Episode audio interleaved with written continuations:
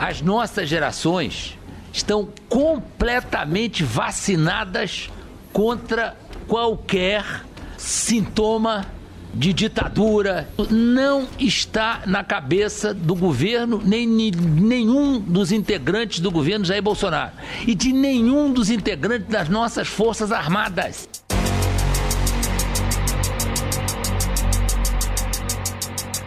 A ascensão de militares dentro do governo Bolsonaro sempre foi vista com um certo receio e distanciamento. Por um lado, há quem enxergue como positivo esse movimento, pois são considerados mais conscientes, racionais e pacificadores se comparados com a ala ideológica. Por outro lado, há quem pense que o fantasma do golpe militar possa estar próximo com a presença deles no governo. O Ministério da Saúde é um dos exemplos desse aumento de oficiais, principalmente da reserva, no executivo brasileiro. Depois de sucessivas trocas de ministros, o titular interino é o general Eduardo Pazuello. E o primeiro ajuste é que o planejamento ele já foi feito, precisamos ajustar a não linearidade para cada região, para cada estado, para cada município. Cada um tem as suas diferenças, cada um tem os seus resultados. Em alguns lugares o isolamento dá resultado, em outros lugares o isolamento não deu tanto resultado. Pazuello tem cedido aos pedidos de Jair Bolsonaro, como a mudança do protocolo da cloroquina, e com isso ganhou a simpatia e carta branca do presidente. Não, ele vai ficar por muito tempo está lá. Não vamos mudar não. Ele é um bom gestor e vai ter uma equipe boa de médicos embaixo dele. Além disso, o ministro nomeou mais de 10 militares para cargos de assessoramento, coordenação e diretorias da pasta. Mas essa ampliação de oficiais no ministério começou logo após a demissão de Luiz Henrique Mandetta. E a gente vai entender um pouco mais desse processo e dos bastidores políticos com o repórter do Estadão em Brasília, Matheus Vargas. Tudo bem, Matheus? Como vai? Obrigado por nos atender. Tudo bem, Manuel? Matheus, já temos aí pelo menos, vai completar, né, duas semanas sem um comando, o Ministério da Saúde, desde a saída do Nelson Taixe. Uh, tem o general Pazuello ali à frente do Ministério, interinamente, e ele tem recheado o corpo do Ministério da Saúde com militares. Essa, essa tem sido uma das principais atividades do Pazuello desde que ele assumiu, Matheus? Pois é, uh, o Pazuello que chegou como número dois do ministério, né, no começo da gestão Nelson Taik, desde o começo já era apontado como um homem que foi colocado ali dentro do ministério para tutelar o Taik, né, ficar em cima, de olho no que acontecia no ministério, justamente porque o Ministério da Saúde estava num momento de muita contestação e muita divergência com o Palácio do Planalto, com o presidente da República. O presidente da República queria enquadrar o Ministério da Saúde e coube muito ao Pazuello fazer esse serviço. Com a saída do Nelson Taik, Pazuello, que já era até tido como um ministro de fato, acabou chegando a essa função, né? Ele é interino no cargo, a tendência é que ele fique mesmo durante a pandemia, pelo menos por uns 90 dias nesse cargo, e ele tem trazido para perto dele diversas pessoas desse meio militar são oficiais, algumas pessoas da reserva também, ali do Exército, Marinha, Aeronáutica. E estão principalmente ocupando cargos na Secretaria Executiva, uh, cujo secretário é o Pazuello, que também é ministro interino, e são cargos ali de, que lidam com orçamento, lidam com compras do Ministério, com dados, com a gestão de pessoas.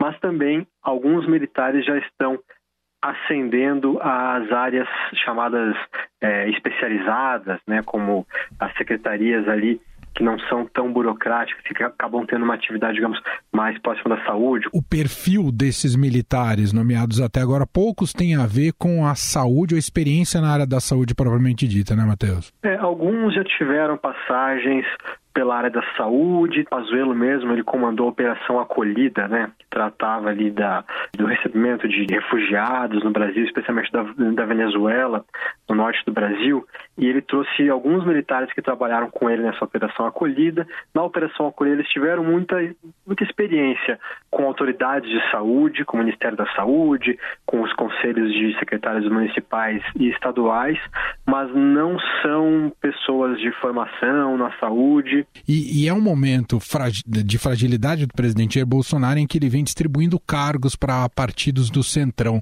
Como é que tem sido, no caso do Ministério da Saúde, essa relação ah, com esses partidos, se eles também vão ter posições de destaque e se isso tem criado atritos com essa ala militar, Matheus? Você tem hoje, das sete secretarias do Ministério da Saúde, três estão com comandos de substitutos porque os titulares, enfim, foram trocados, né? E o Centrão, obviamente, os partidos ali que o governo tem dialogado para tentar construir uma base, para tentar evitar até a abertura de um possível processo de impeachment, que é o que se discute abertamente hoje no Congresso, tem tentado pegar sua fatia do Ministério. Não é uma grande novidade, o Centrão está rondando o Ministério, tem muito diálogo com o Ministério, mas nessa semana, por exemplo, a gente até publicou no Estadão que o PP o atual Progressistas e o PL, dois partidos ali do Centrão, chegaram a dar aval para a nomeação de um médico, um médico que até trabalha dentro do Ministério da Saúde, para ocupar a Secretaria de Atenção Especializada.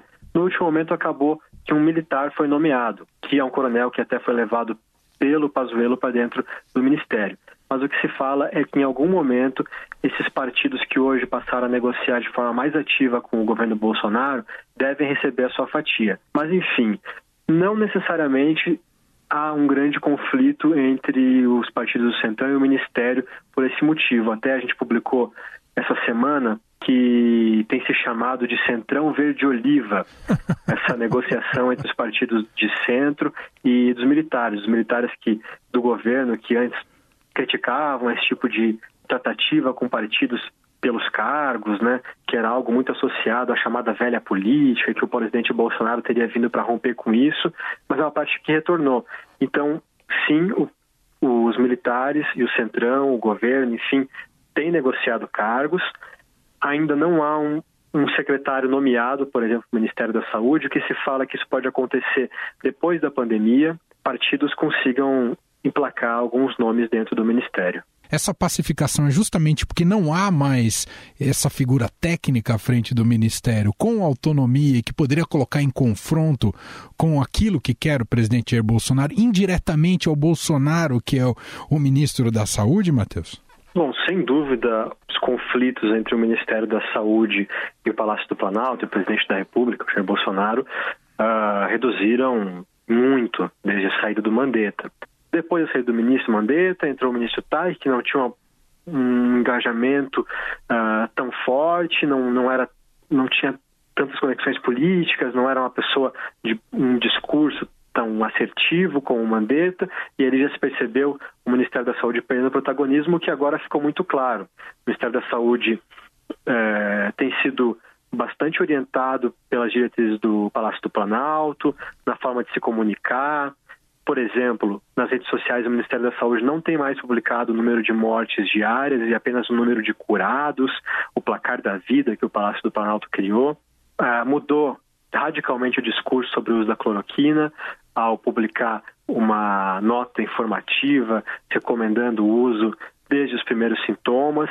Então, em resumo, sim, o Ministério da Saúde, sem dúvida, deixou de ser um, uma dor de cabeça do presidente Bolsonaro, mas também deixou de ser um órgão relevante, um órgão que uh, dá a diretriz nacional sobre o, a resposta ao coronavírus. Esse é Matheus Vargas, repórter do Estadão em Brasília. Obrigado, viu, Matheus?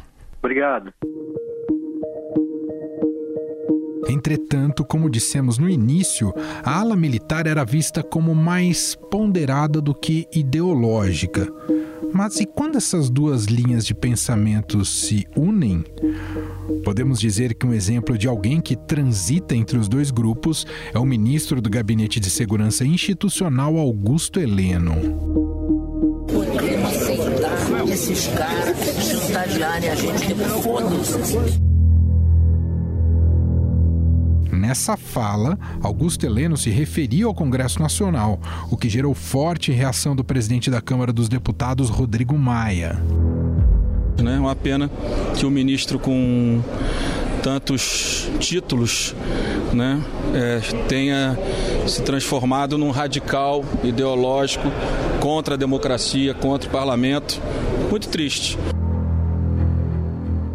Isso também ficou evidente no dia 4 de maio, quando o ministro Celso de Mello, relator do inquérito que apura interferência na Polícia Federal no Supremo Tribunal Federal, pediu à Procuradoria-Geral da República para se manifestar sobre o pedido de apreensão do celular de Jair Bolsonaro. Em nota, Augusto Heleno disse que a manifestação do STF poderia ter consequências imprevisíveis para a estabilidade nacional.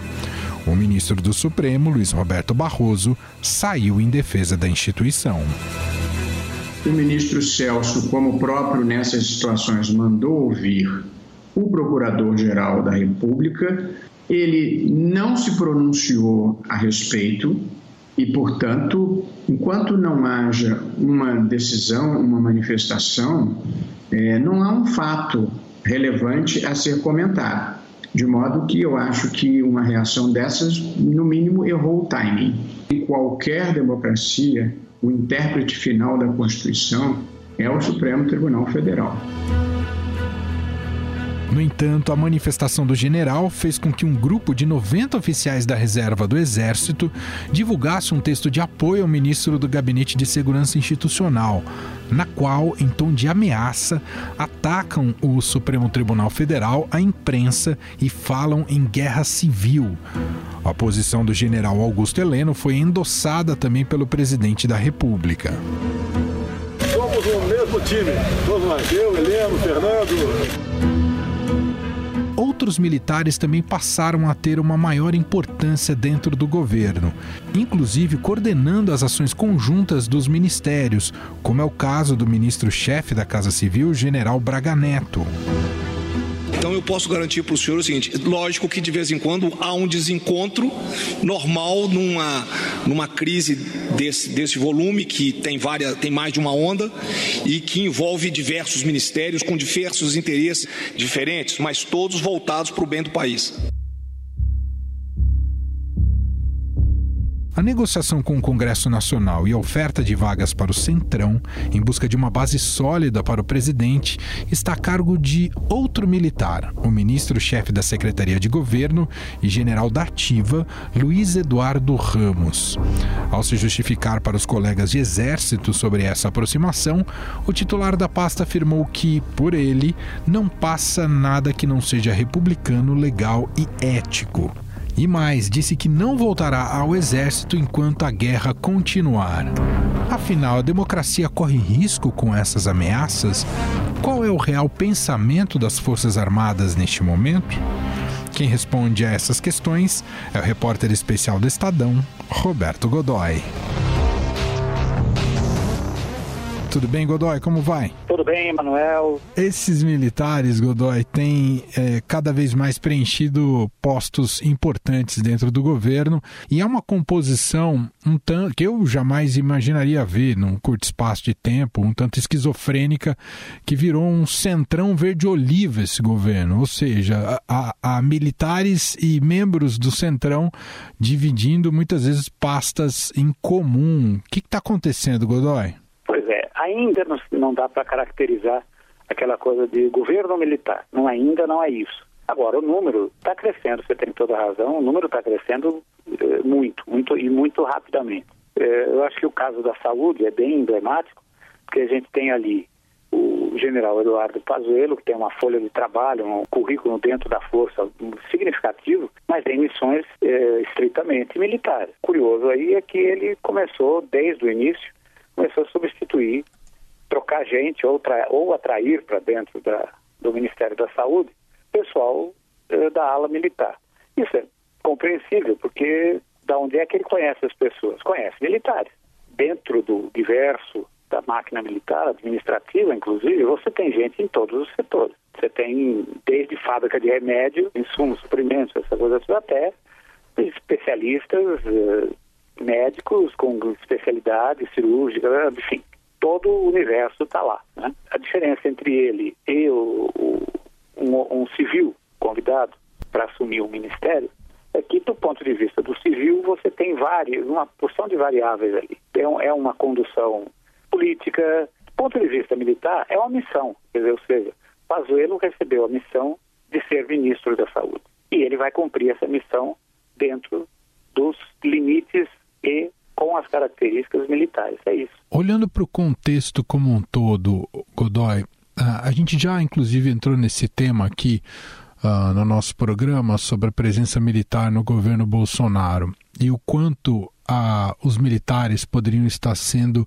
instrumentalizados para um projeto de poder e, e, e o quanto essa. É, Diga. Na, eles não estão, sem dúvida alguma, não. Veja, o que você tem atualmente, o que você tem, eh, essa geração começou a ser formada lá nos anos 70 e que hoje está eh, aí no, no, no, fim da carreira, generais de quatro estrelas, mas esse pessoal todo é de uma fase de transição. O que, que acontecia uh, até o golpe de 64 e mesmo algum tempo, por algum tempo depois? A carreira militar, primeiro, o currículo de formação desse pessoal não era lá grande coisa. E a carreira militar, a partir de um determinado momento, ela oferecia fortes possibilidades de você chegar ao poder, poder político. O que acontece nessa, no, no, final do golpe de 64, da, aí sim, o governo militar, né, é que eles começam a, o currículo das escolas começa a ser fortalecido, se torna realmente muito sólido. As escolas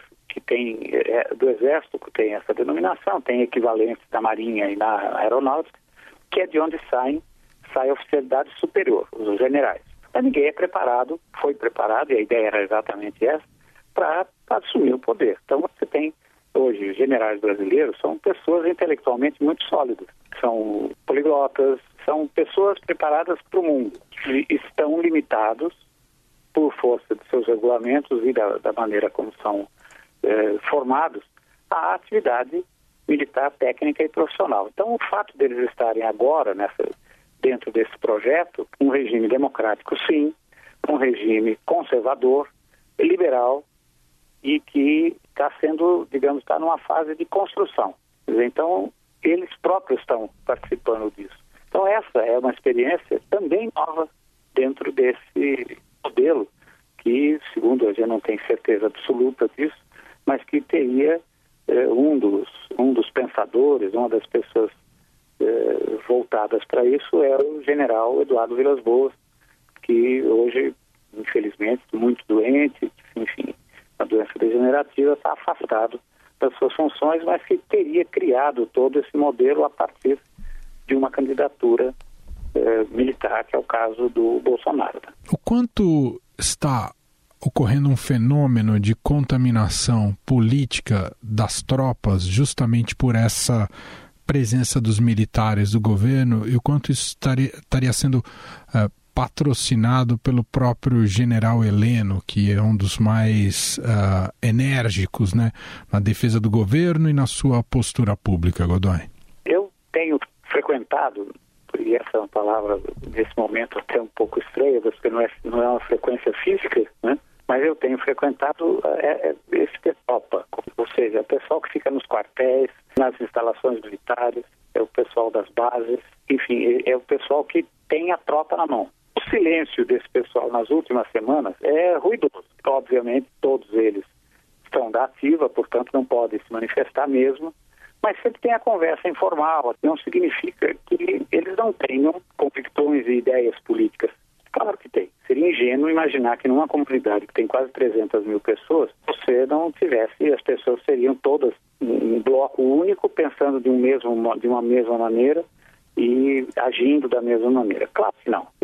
Você tem gente com todos os motivos, inclusive de pessoas que têm viés de esquerda, mas não significa que seja militante, ele tem apenas uma convicção pessoal, intelectual. No entanto, nas últimas semanas, nem a conversa em off. No, no jargão militar, se vamos observar o terreno. Como é que está o terreno? O que está acontecendo? Um fator que eu acho que está sendo preponderante, em certa medida, nesse momento, é o fato dos militares do Palácio, como o general Eduardo Ramos, secretário de governo, o, general Braga, Walter Braga, que é o ministro-chefe da, da Casa Civil, mesmo o, o general Heleno, os três têm feito contatos diretos com políticos, políticos civis, inclusive com o Centrão. Será que esse pessoal, com todo o preparo, com toda a sua maneira refinada de atuar como defensores do Estado brasileiro, com o seu compromisso com o Estado brasileiro, sempre é enfatizado que o compromisso é com o Estado e não com o será que eles vão ter a capacidade de filtrar o que é bom e o que é ruim, separar o bom muito bem. Roberto Godoy, repórter especial aqui do Estadão, mais uma vez aqui participando do nosso programa analisando sobre os militares no governo. Obrigado, viu, Godoy? Um grande abraço.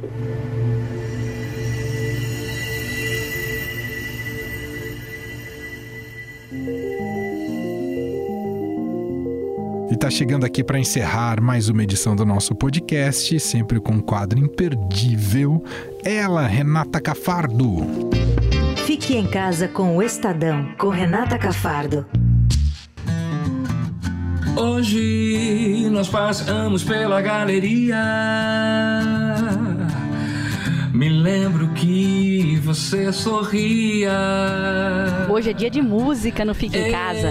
Nosso convidado da vez é o cantor Wilson Simoninha. Ele conta pra gente um pouco de como tem sido o dia a dia em quarentena na sua casa.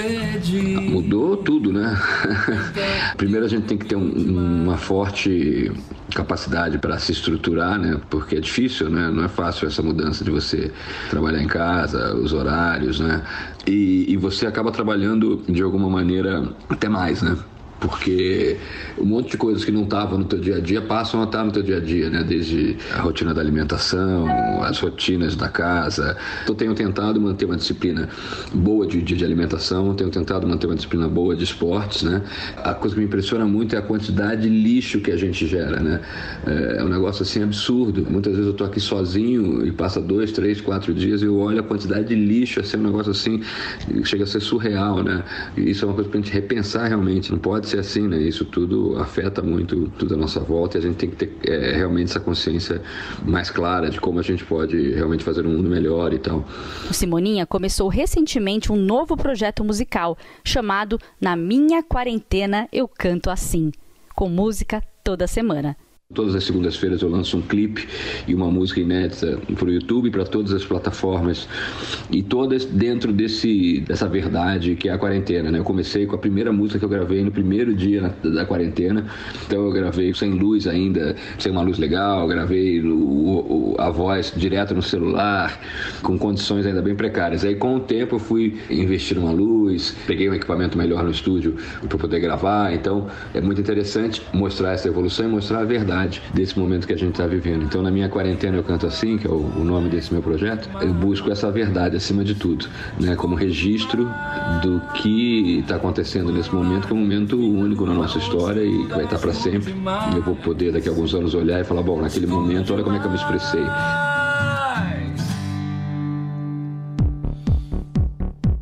O Estadão Notícias desta quarta-feira vai ficando por aqui. Contou com a apresentação minha, Emanuel Bonfim, participação de Renata Cafardo, produção de Gustavo Lopes e Bárbara Rubira e montagem de Nelson Volter. Diretor de jornalismo do Grupo Estado é João Fábio Caminuto. Para mandar o seu comentário e sugestão, nosso e-mail é podcast@estadão.com. Um abraço para você e até daqui a pouco, às 5 da tarde, com mais um episódio do podcast Na Quarentena. Até lá! Estadão Notícias.